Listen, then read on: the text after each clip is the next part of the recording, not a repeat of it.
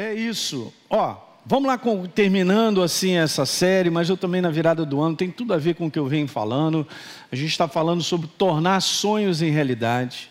E eu venho dizendo isso para você da importância de você guardar, uma vez que você é nova criatura, tudo de Deus acontece dentro de você. Aprender a reconhecer.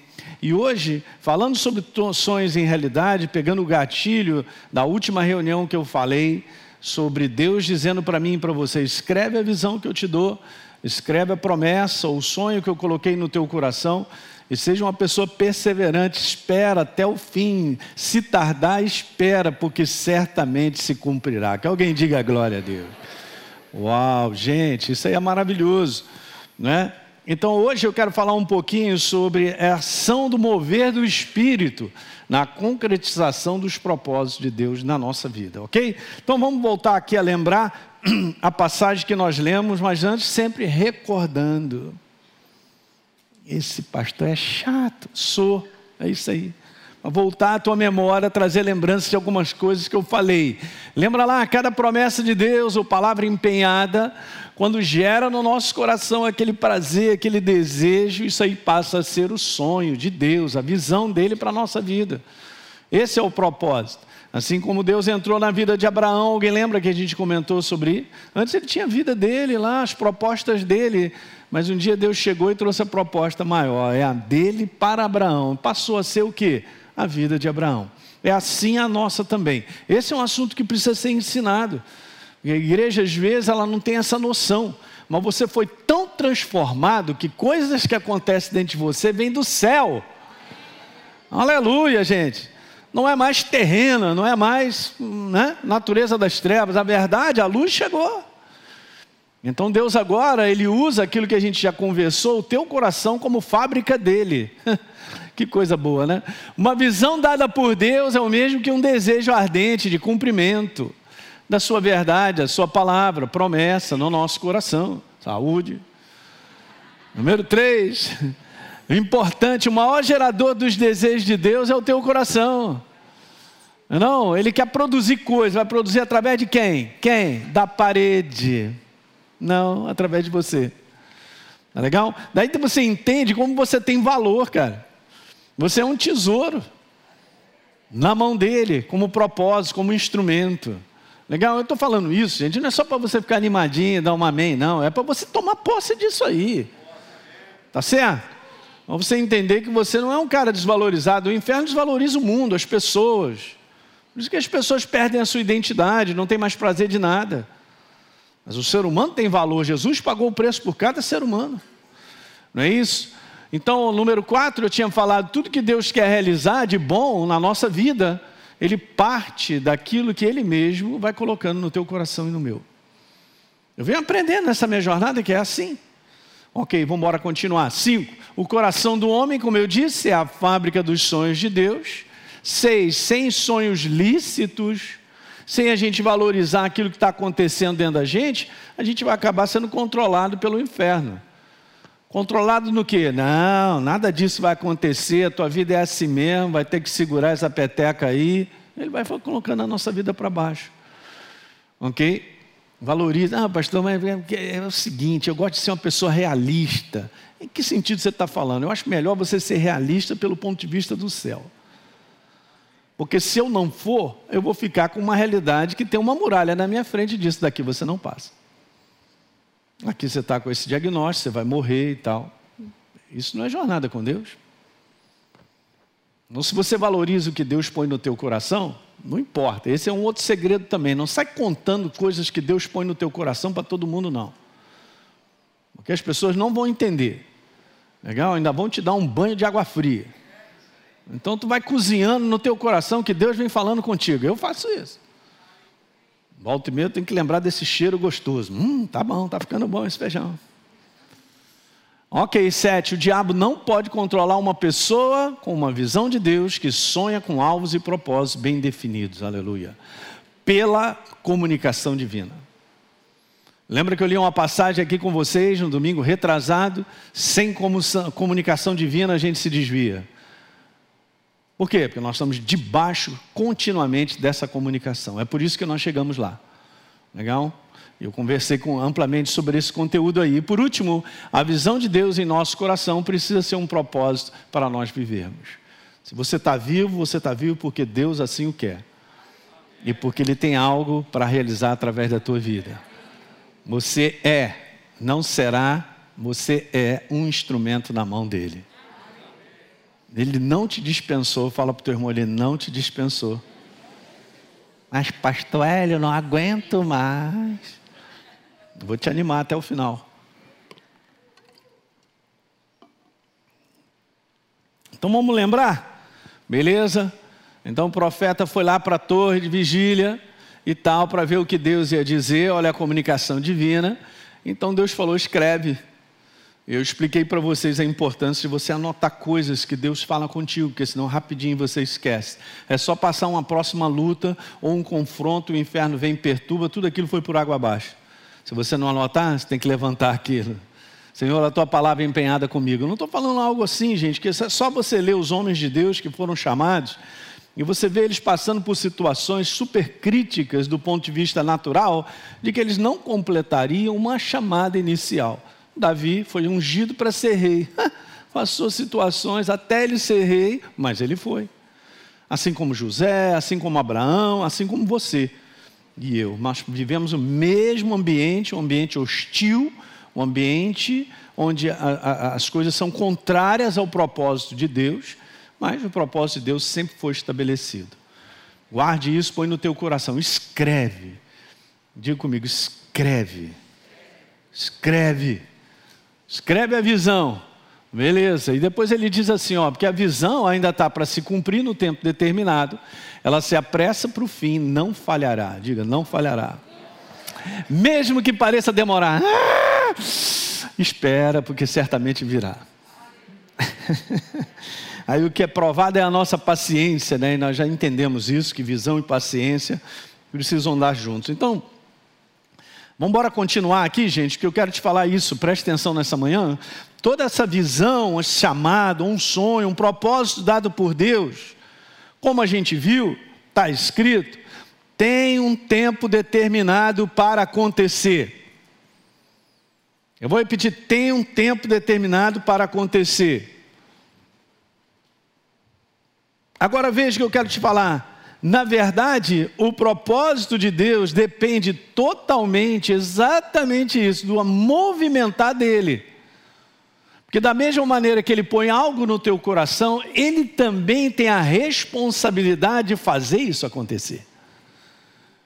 Ele não me chamou para fazer acontecer a visão dele.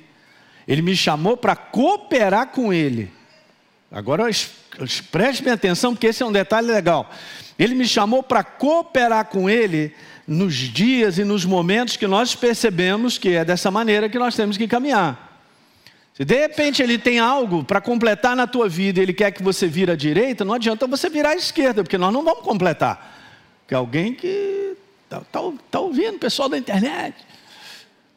Legal, a porta é à direita, beleza, mas não significa que no momento que eu entre na direita, de repente aquela visão se complete, mas está no processo. Mas aí eu gosto da porta esquerda, não, vai dar certo. Daí na virada do ano eu vou comentar algumas coisas super importantes.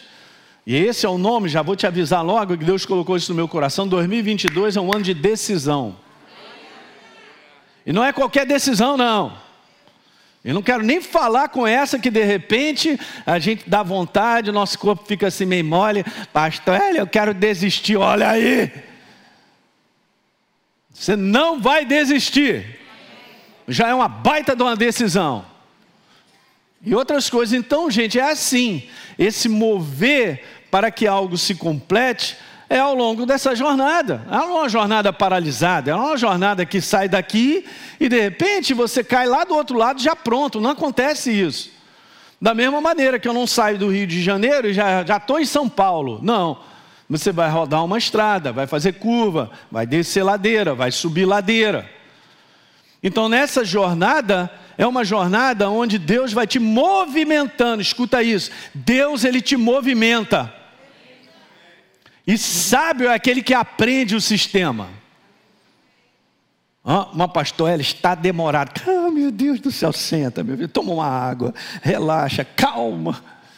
Eu prefiro estar com ele, se ele está dizendo calma, calma, está tudo certo, do que eu ir embora, tentando fazer acontecer uma visão, e eu estou longe dele. Ele vai me falar assim: por que, que você foi para aí? Não é por aí não, olha o jacaré aí. Hein? De um modo geral, essa é uma tendência natural nossa. Fazer na força do braço algo acontecer porque a gente deseja muito. Até isso nós temos que aprender. Desejos são lícitos. Mas como isso aí se cumpre na nossa vida? Vamos aprender, gente. A igreja, ela não pode perder o sistema do reino, ela tem que aprender.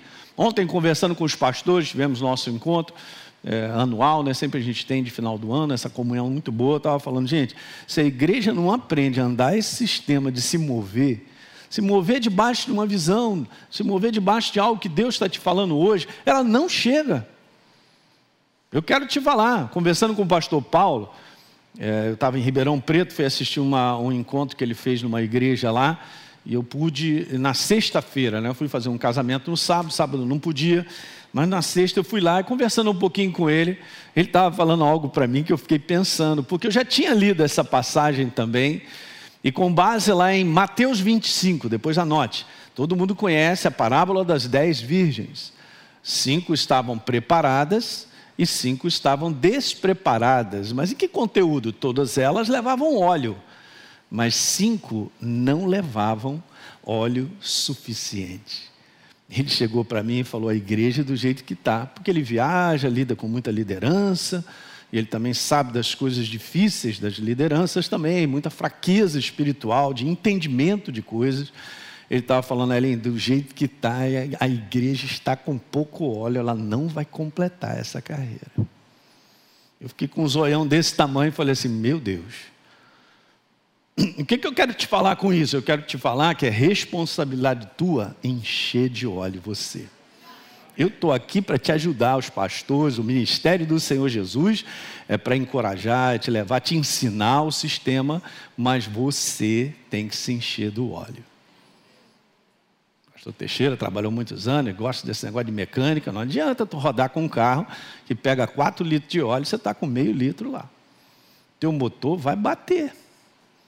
Você não vai completar uma jornada. E é o que está acontecendo nos dias de hoje. Uma igreja muito superficial num conteúdo de que deseja muito, quer muito, e olha só para a maneira de ver, que acredita que seja, mas não é bem assim, mas não está considerando mais o que Deus tem a dizer, não está considerando mais muitas admoestações e muitas correções, e a gente estava conversando sobre isso, que são necessárias para a gente se arrepender, e arrependimento é mudança, gente, que alguém entenda isso aí. Então eu que ia para um caminho, eu me arrependi porque entendi que não é por ali, e agora eu sei qual é o caminho que eu devo andar. Aí eu ando nesse caminho e sou vencedor. Então a igreja não pode achar que não está tudo bem comigo. Como é que está tudo bem comigo se Jesus chega para a igreja de Laodiceia e todo mundo tem essa visão profética e sempre fala teologicamente a última igreja, seria a igreja do fim, da que nós estamos vivendo, e Jesus na maior, né, na, na maior lata, né, ele abre a boca para dizer: Você não sabe que você é pobre, nu, cego e miserável, vem comprar de mim tudo que você precisa. Como é que está tudo bem? Não está tudo bem. Ontem eu estava falando com os pastores, eu quero que Jesus chegue para mim e fale, me corrija. Eu quero me dobrar e dobro os meus joelhos para dizer, Senhor, por favor, vê se é em mim. Ninguém mais faz essa oração. Salmo 139, por favor, abra sua Bíblia. Pastor, ele, o senhor está calmo? Estou, estou calmo. O senhor me ama, pastor, eu amo demais. Se eu não te amasse, eu não estava falando nada disso. Aham. Uhum. Beleza, Salmo 139, no finalzinho, Davi fala algo legal. Verso número 23, acompanha comigo, você que está em casa. Sonda, meu Deus você conhece o meu coração, me prova. Conhece os meus pensamentos. Por favor, Senhor, vê se há em mim algum caminho errado. Algum caminho mal. Verso 24 que eu estou lendo, Salmo 139. E agora eu vou exigir também você trazer a Bíblia para a igreja, hein? Quem está sem a Bíblia está repreendido aí, hein?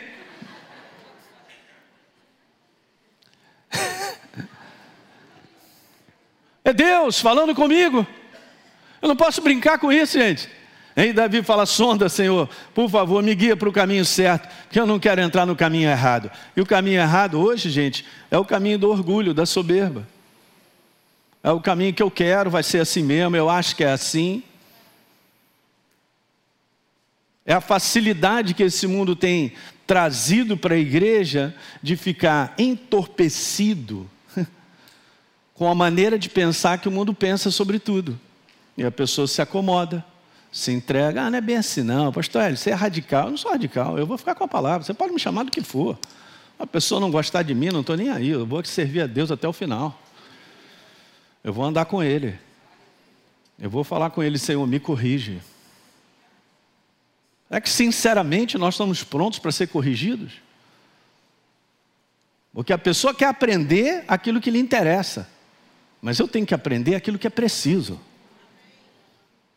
Eu estou falando contigo nessa manhã para te ajudar. A nós temos um, um, cuidado muito grande com um grande inimigo que somos nós mesmos. Uma maneira errada de desejos e pensamentos, achando que Jesus vai na minha. Ele não vai na minha, ele não vai entrar na porta que eu entrei. Agora você imagina, eu escolho a porta da esquerda, Jesus vem comigo, porque essa é demais, hein? Não percebe que é boa? Aí Jesus falou: Tu está cego, Elinho. Vem comprar de mim colírio. Hã? Vem comprar de mim colírio. Vem cá que eu vou te dar umas vestes, cara. Como está lá escrito no livro de Eclesiastes. É a oração que a gente tem que fazer, que as minhas vestes sejam alvas e jamais falte o óleo sobre a minha cabeça. Esse temor tem que andar muito pertinho no teu coração, senão a gente não vai completar. A igreja, superficialmente, com pouco óleo, ela perdeu o temor a Deus. Ela perdeu o respeito à igreja, à liderança. Perdeu o respeito de valorizar a família. Está se entregando a um sistema do mundo, de um oba-oba aí que está levando as pessoas para o inferno. Daí está escrito em 1 Tessalonicenses que um dos sinais antes da vinda do Senhor seria a apostasia. A apostasia de quem? O mundo já é apóstata mesmo, já está fora, já está longe da verdade, mas é a apostasia da igreja, que está se comprometendo com a sua vontade, não com a vontade dele.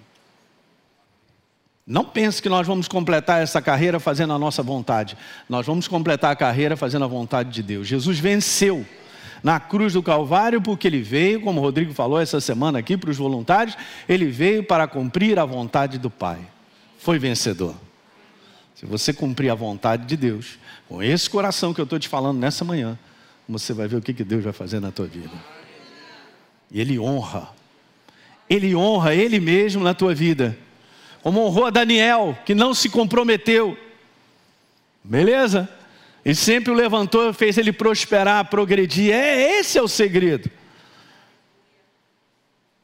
Então, o propósito de Deus, ele depende totalmente de eu, de eu continuamente estar ali com os meus ouvidos espirituais, percebendo o meu movimentar. E, gente, eu quero te falar, nós estamos vivendo dias que a vontade de Deus em termos de propósito e a sua voz nesse movimentar é pura proteção para nós.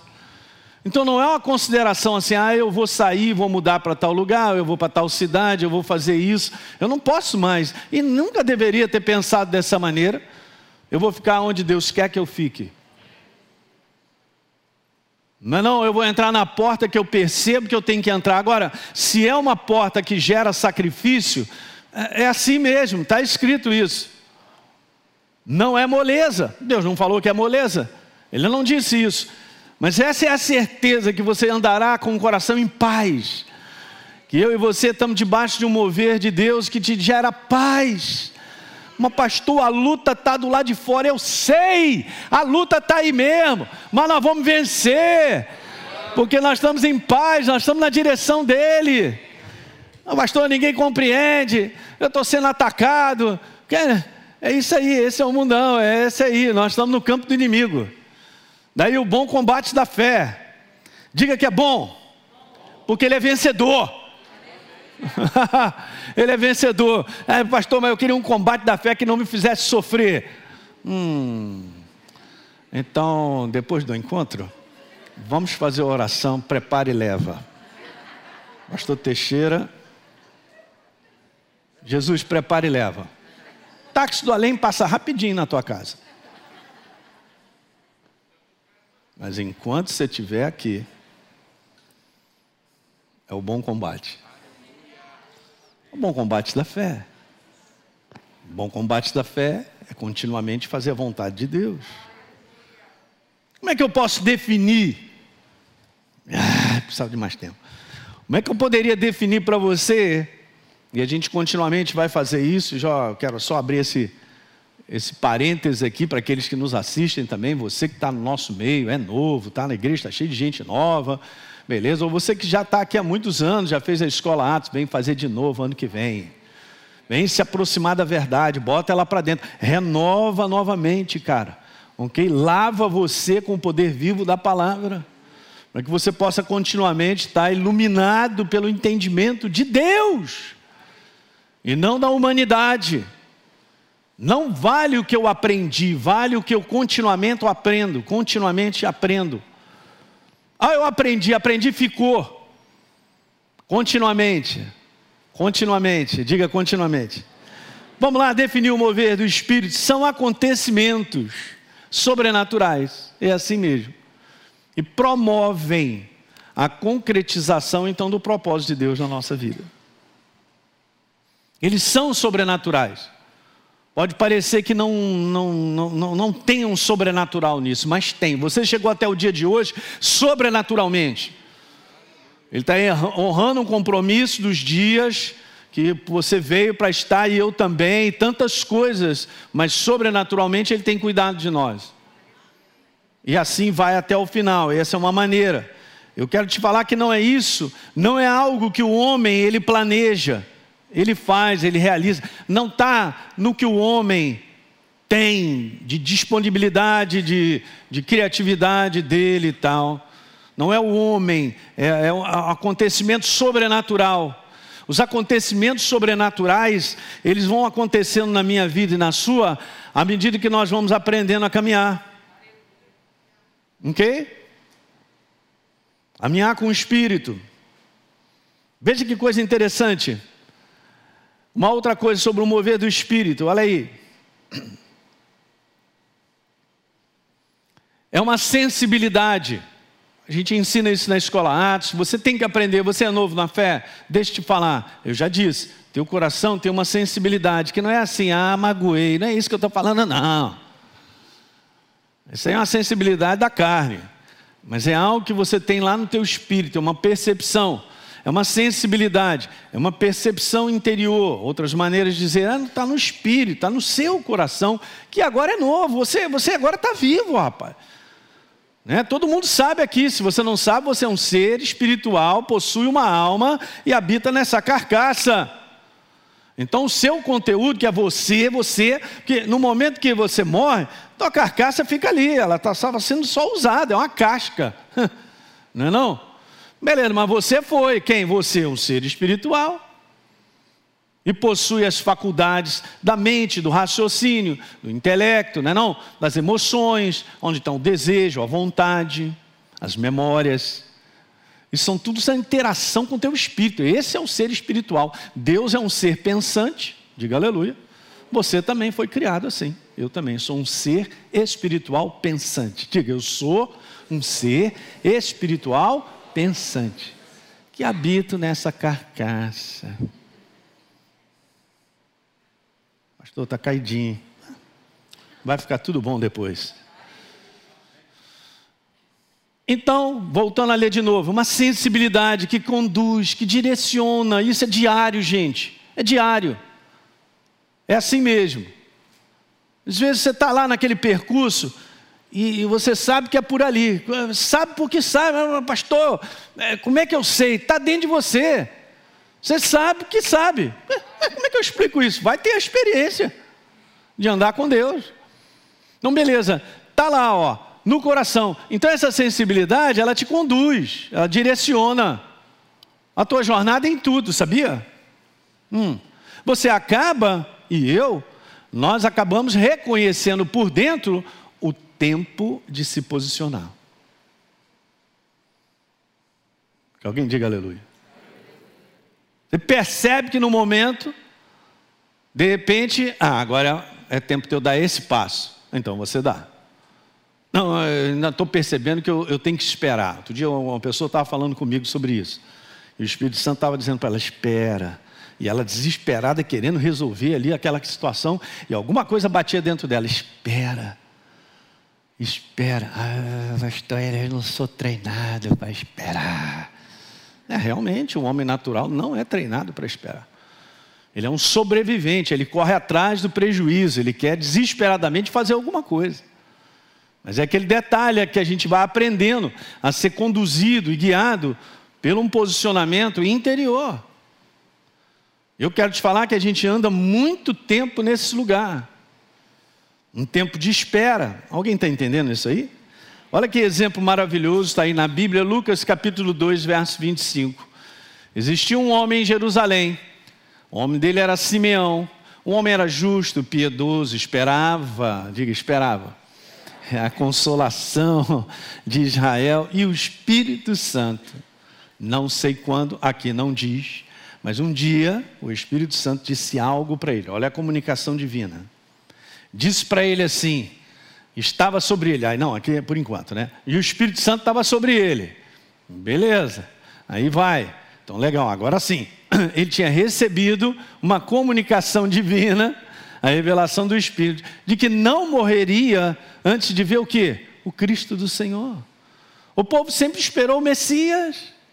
Você entende isso, gente? E passaram-se séculos, talvez milênios, sei lá, não, não importa, mas os profetas do Velho Testamento sempre falaram do Cristo, do Messias.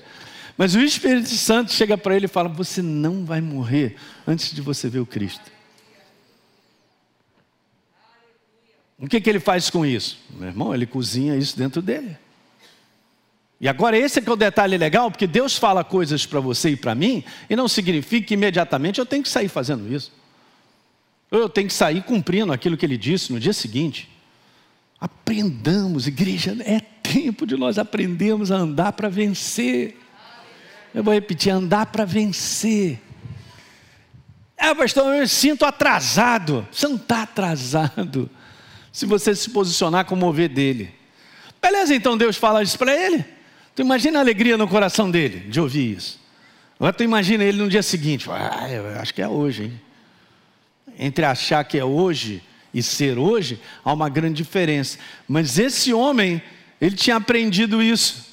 Então revelou que ele não passaria. Então olha só, a gente não sabe quanto tempo que a Bíblia não fala. Movido pelo Espírito. Ele foi movido por quem?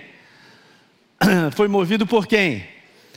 Ele foi para o templo. Esse é que é o detalhe. Se ele não fosse movido pelo Espírito, ele não chegaria no tempo certo de ver o Cristo, o Filho de Deus vivo.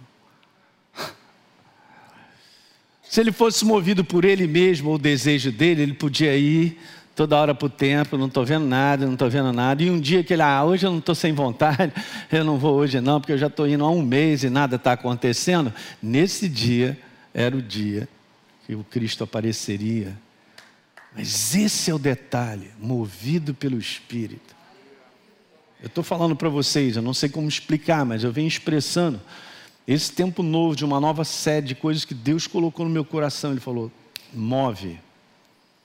Eu falei, Jesus, eu vou fazer o quê? Qualquer coisa, gente, você sabe disso, na cidade que a gente vive, né? eu converso com outros pastores, tudo é milhões. São, ah, você não tem como conversar 30 mil, 40 mil reais. Beleza, e, e, a pessoal tem essa falsa ideia de que a igreja é milionária, ela tem contas milionárias, esse negócio.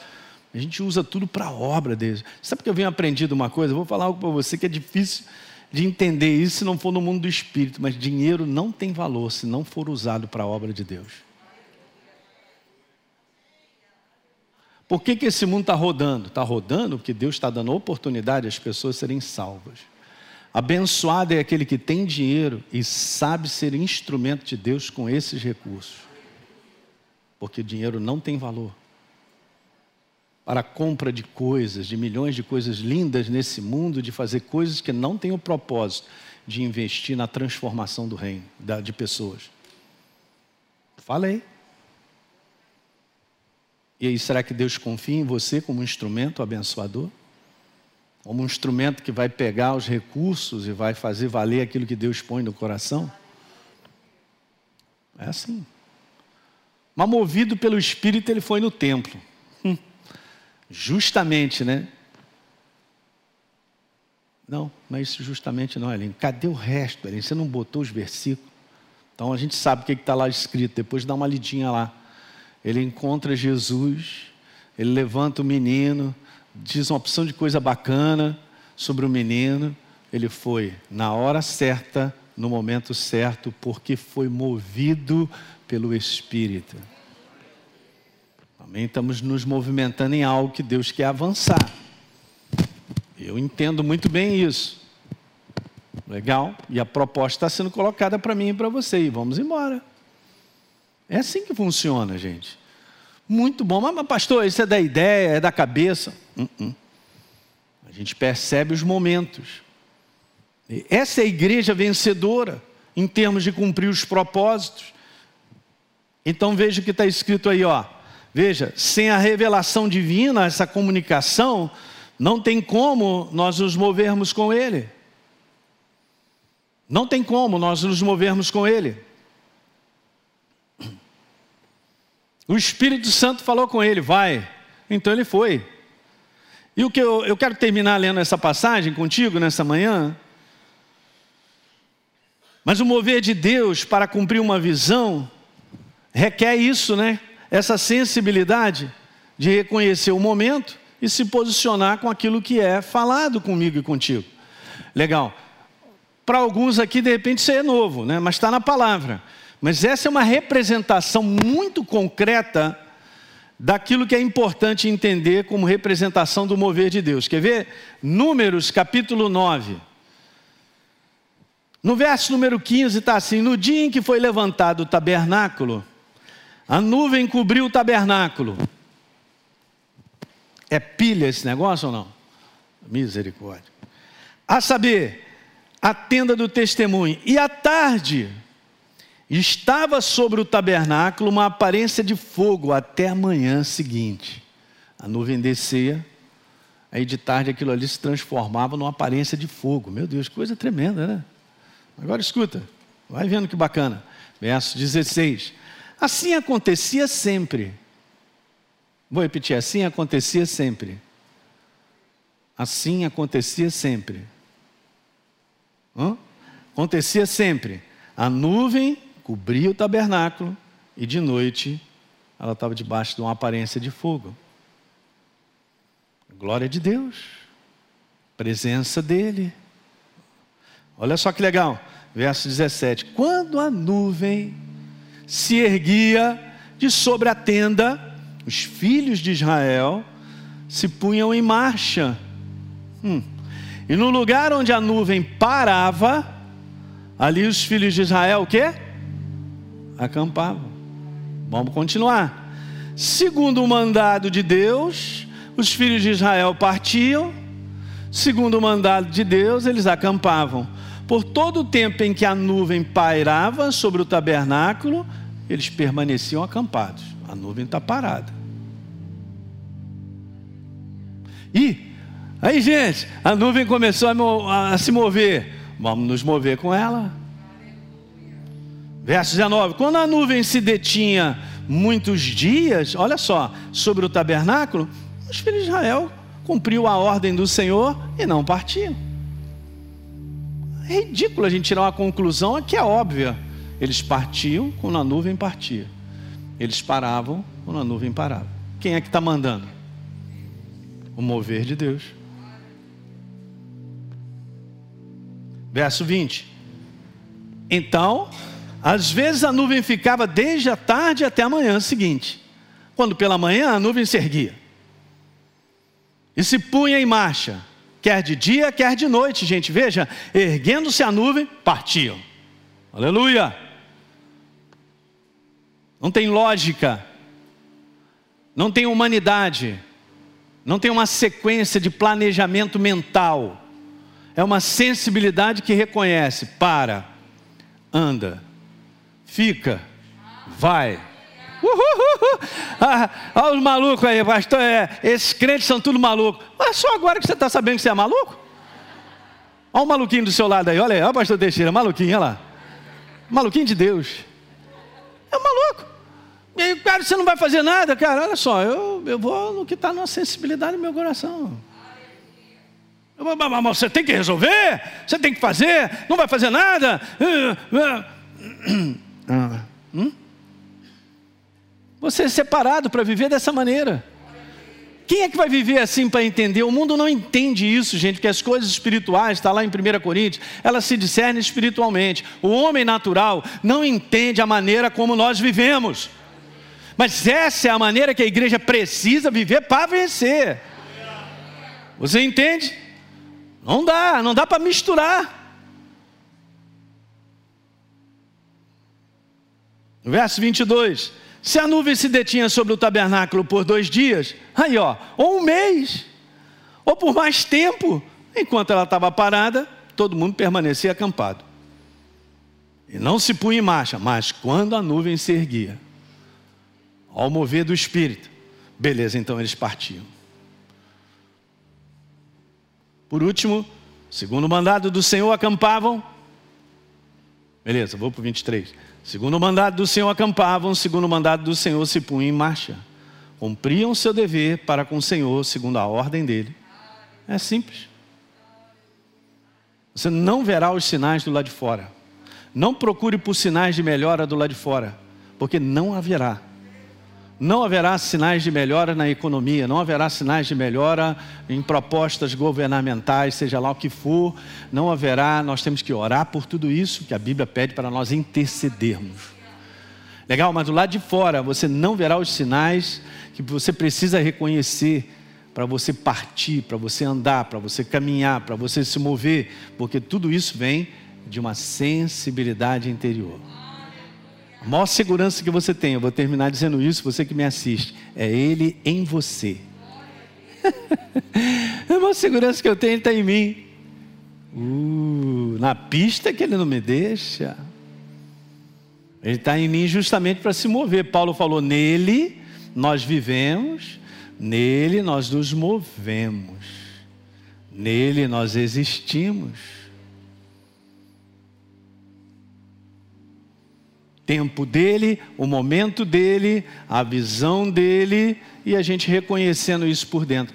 Esse é o assunto. Você que está me assistindo, gente, nós precisamos aprender mais disso, ouvir mais sobre isso e a gente aprender isso na prática, exercitar essa sensibilidade. Pastor, estou pronto para fazer isso. Eu estou pronto para desistir da minha família. Eu estou pronto para chutar minha mulher. Eu estou pronto para não sei o quê. Eu estou pronto. Cara, para o que está na tua cabeça vai te mover para o lado errado. Se você reconhecer o que está dentro de você, o Espírito Santo tem outra proposta. Ele tem outra maneira de dizer coisas que humanamente a gente não enxerga. Mas a igreja tem que ser treinada nisso. 2022 você vai ser treinado nisso. Vai ser treinado, porque se você se entregar a perceber, você vai começar a reconhecer. Eu já contei essa história. Né? Eu era estudante da faculdade, aí estava lá, pegava o estetoscópio para escutar e tal, e a gente ouvia aquele negócio, ouviu pá, pá, isso é mole, tá? sístole, diástole, beleza. Mas quando tem coisas ali que você não percebe? Porque você tem que ter o hábito de estar tá ouvindo, perceber, botar de novo, percebe? Não, não tal tem, tem alguma coisa aqui dentro de mim. Então, por exemplo, já cai nesse treinamento. Não, eu vou decidir isso, eu vou fazer isso, 2022. Cai, cai de joelho e fala: Jesus, me direciona. Oh, Espírito Santo me guia. Fala ao meu coração, Senhor. Me dá essa sensibilidade capaz de reconhecer. Hum, tá falando comigo e tá pedindo. Oh, legal, hein?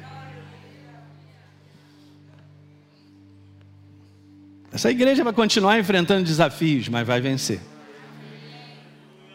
Diga aleluia. Fique de pé nessa manhã, aleluia. Muito bem. Você que assistiu esse vídeo e foi gerado fé no teu coração, eu simplesmente quero fazer um convite para que você receba a Jesus como Senhor e Salvador. É muito simples, basta apenas você abrir o teu coração sem reservas, acreditando nessa obra feita na cruz do Calvário onde Deus liberou o perdão dos nossos pecados, para que a gente possa ser transformado numa nova pessoa por dentro. Então, simplesmente, Abre o teu coração e, em sinceridade, repita comigo essa oração. Diga assim comigo: Senhor, eu entrego a minha vida em tuas mãos nesse exato momento. Com toda a sinceridade do meu coração, me abro para receber a Jesus como Senhor e Salvador da minha vida. Escreve meu nome no livro da vida. Cancela o meu passado porque não te conhecia.